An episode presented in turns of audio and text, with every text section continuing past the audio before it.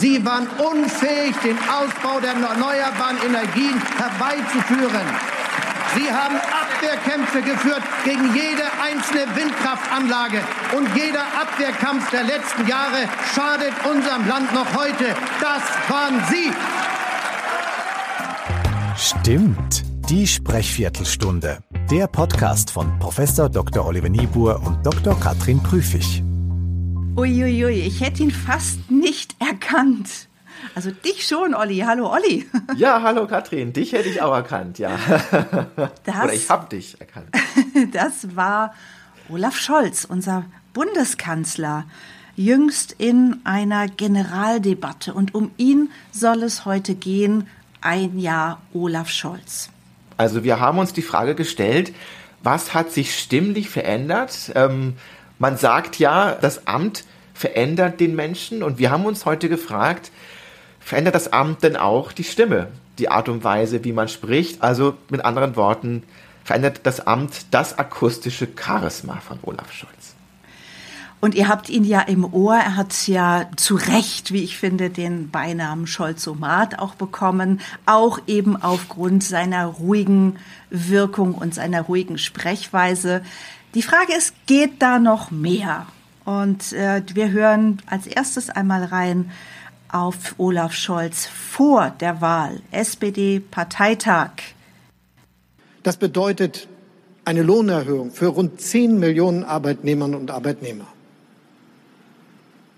Deren Leben dann ein bisschen einfacher wird, die sich dann wenigstens ein bisschen mehr leisten können und die vor allem nach 45 Jahren Arbeit Tag für Tag im Alter nicht zum Amt müssen, sondern von ihrer selbstbearbeiteten Rente etwas besser leben können.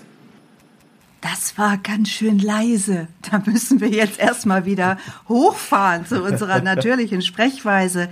Leise, ich würde auch zögerlich assoziieren. Mhm. Klitzekleine Gesten, wenn überhaupt. Meistens hält er sich tatsächlich mit beiden Händen an seinem Mikrofon fest. Das ist gar nicht so einfach, ohne Störgeräusche zu produzieren. Also ein auch körperlich nicht raumgreifender Olaf Scholz. Was ist deine Analyse? Was sagst du mit Blick auf seine Charisma-Faktoren?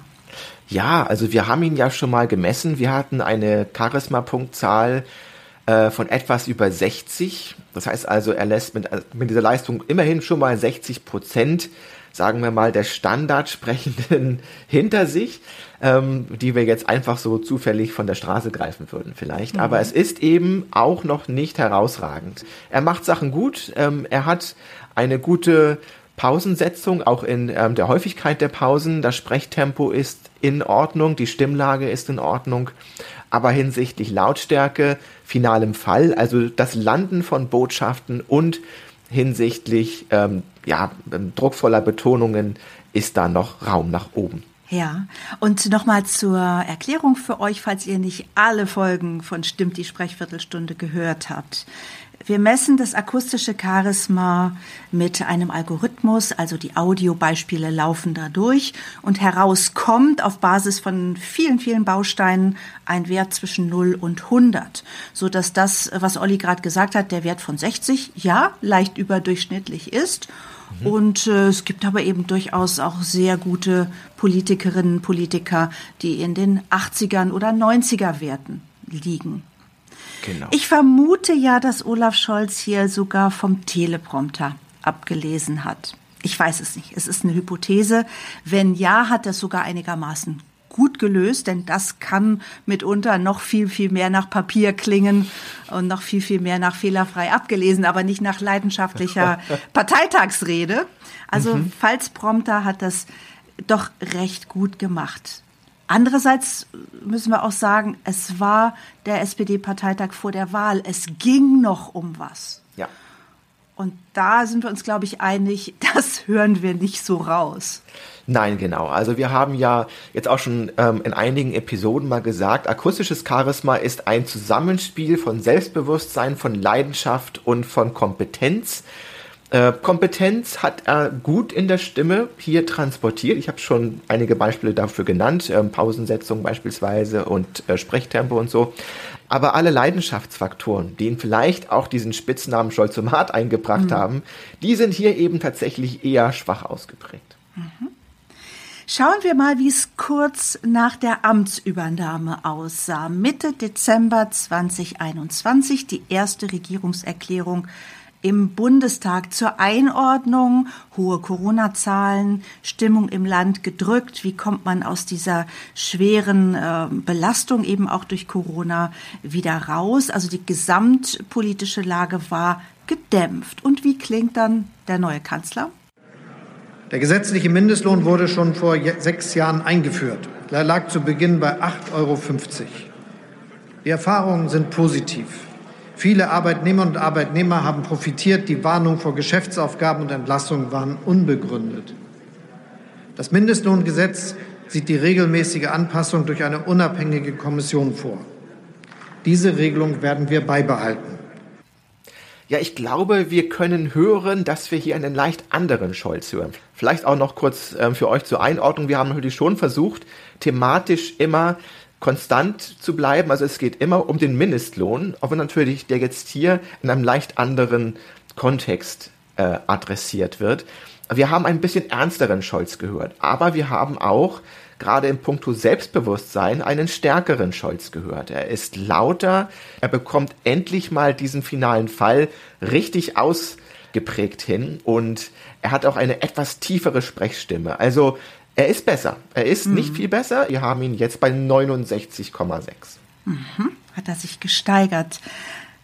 Ich, äh, du siehst mich nicken, du hörst mich nicken. ja, äh, denn das teile ich äh, total. Er steht auch schon größer, sofern man das so sagen kann. Und was meine ich mit, er steht größer?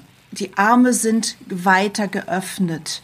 Er ist, macht sich sozusagen auch im Brustkorb nicht so klein und kriecht in sein Mikrofon rein, sondern er steht relativ aufrecht und nutzt auch die Gestik sehr gut und zwar eben im Rahmen seines Temperaments. Das ist schon gut so, dass er nicht aus irgendeinem Rhetorikkurs gelernt hat, die Hand, die Finger müssen immer irgendwie nach oben oder die Handflächen nach unten. Nein, er macht es sehr intuitiv und das tut ihm hier gut, denn die, wenn die Hände mitsprechen, wird's lebendiger und tendenziell eben auch leidenschaftlicher. Da kommen doch nochmal andere Betonungen rein. Und mit dem Manuskript am Pult, das ist natürlich auch gelernt. Das scheint ihm besser zu bekommen. Das kann er besser, wirksamer umsetzen als diese möglicherweise Teleprompter-Situation auf der Parteitagsbühne. Mhm. Super. So, und jetzt geben wir nochmal Gas und Olaf Scholz gibt auch Gas. Wir springen in den September 2022, Generaldebatte im Bundestag. Da hat er schon mal einen roten Schlips umgebunden, angezogen, im Gegensatz zu den dezenten Schlipsen bei den anderen Gelegenheiten. Also roter Schlips. Und zur Einordnung ist auch noch wichtig, er spricht nach dem Oppositionsführer Friedrich Merz und der muss ihn richtig, richtig angegangen sein. Das heißt, äh, wenn ich mal sagen würde, der hat da Puls auch, ja, er hat Puls und vielleicht ist der Blutdruck auch ein bisschen hochgegangen und wir hören einfach mal rein. Wir haben also, als Sie noch nicht daran gedacht hatten, schon das Problem gelöst, wie sichern wir die Energieversorgung Deutschlands. Was nicht möglich gewesen ist, denn die CDU-CSU ist die Partei, die die komplette Verantwortung dafür hat, dass Deutschland Ausstiegsentscheidungen getroffen hat aus der Kohle und aus der Atomenergie, aber die niemals die Kraft hatte, in irgendetwas einzusteigen. Sie waren unfähig, den Ausbau der erneuerbaren Energien herbeizuführen. Sie haben Abwehrkämpfe geführt gegen jede einzelne Windkraftanlage. Und jeder Abwehrkampf der letzten Jahre schadet unserem Land noch heute. Das waren Sie.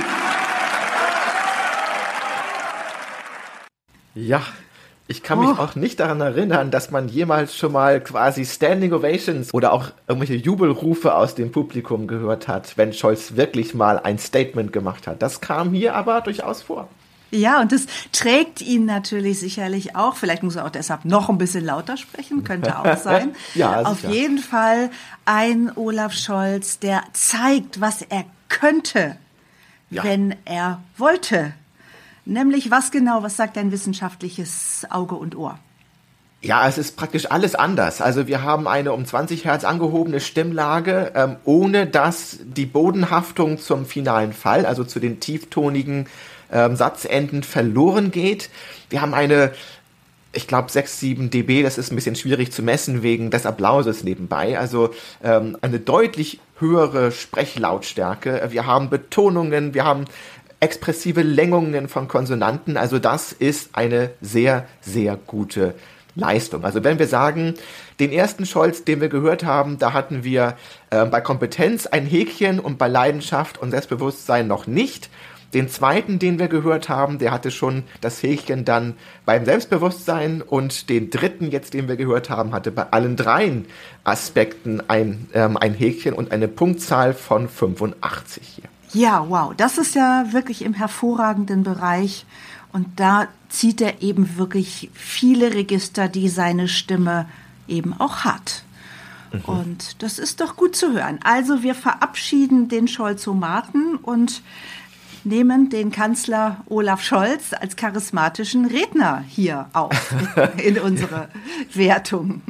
Ja, zumindest punktuell. Natürlich müssen wir generell auch vielleicht ähm, für die Zuhörerinnen sagen, das sind natürlich jetzt erst einmal ähm, Momentaufnahmen. Natürlich geben wir uns Mühe vor dem Hintergrund unserer Erfahrung und vor dem Hintergrund von dem, was wir haben, ähm, gute und auch immer, also auch repräsentative Beispiele zu finden für das, was wir als Entwicklung sehen. Aber natürlich sind es jetzt erst einmal schon Momentaufnahmen. Natürlich hoffen wir, dass er sich in diese Richtung weiterentwickelt, Katrin, oder? Ja, genau. Dass er uns mitreißt, auch in diesen ja durchaus schwierigen Zeiten. Olli, das hat Spaß gemacht und damit können wir, glaube ich, jetzt auch Tschüss sagen, noch nicht ganz frohe Weihnachten wünschen. Da kommt noch was von uns. Klar. Ähm, also erstmal bis zum nächsten Mal. Genau, in der Sprechviertelstunde. Und wenn Sie Fragen und Anregungen haben für uns, vielleicht noch Sprecherinnen und Sprecher, die Sie mal analysiert haben wollen oder Dinge aus dem Alltag, die Sie stimmlicherweise beobachten, dann gerne an die E-Mail-Adresse. Podcast at charismatischer.de. Dankeschön und bleiben Sie gut gestimmt.